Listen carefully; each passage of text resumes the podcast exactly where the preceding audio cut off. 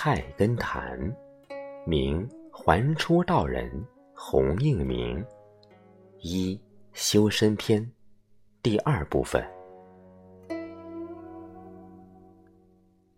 身不宜忙，而忙于闲暇之时，亦可静惕惰气；心不可放，而放于收摄之后，亦可鼓畅天机。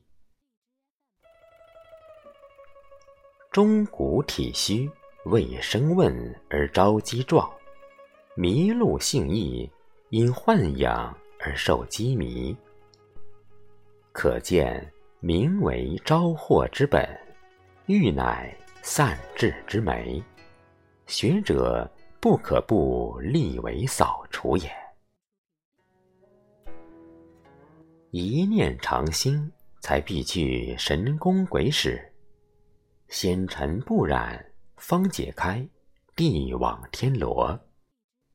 一点不忍的念头，是生民万物之根芽；一段不为的气节，是撑天撑地之柱石。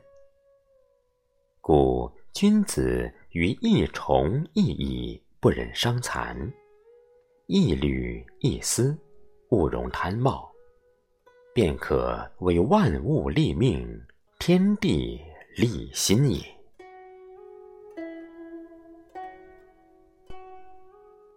拨开世上尘纷，胸中自无火炎冰晶；消却心中比吝，眼前时有月道风来。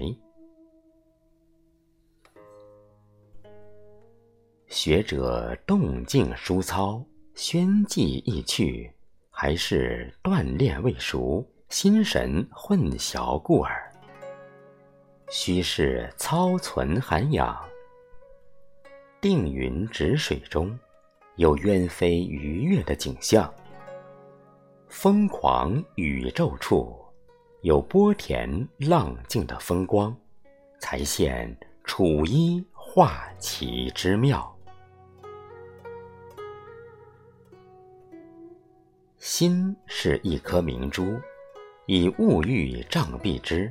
有明珠而混以泥沙，即洗涤有益；以情志衬贴之，有明珠而饰以银黄，即洗涤最难。故学者不患垢病，而患结病之难治；不为事障，而为理障之难除。躯壳的我要看得破，则万有皆空而心常虚；虚则义理来居。性命的我要认得真，则万里皆备而其心常实；实则物欲不入。面上扫开十层甲，眉目才无可增。胸中涤去数斗尘，语言方觉有味。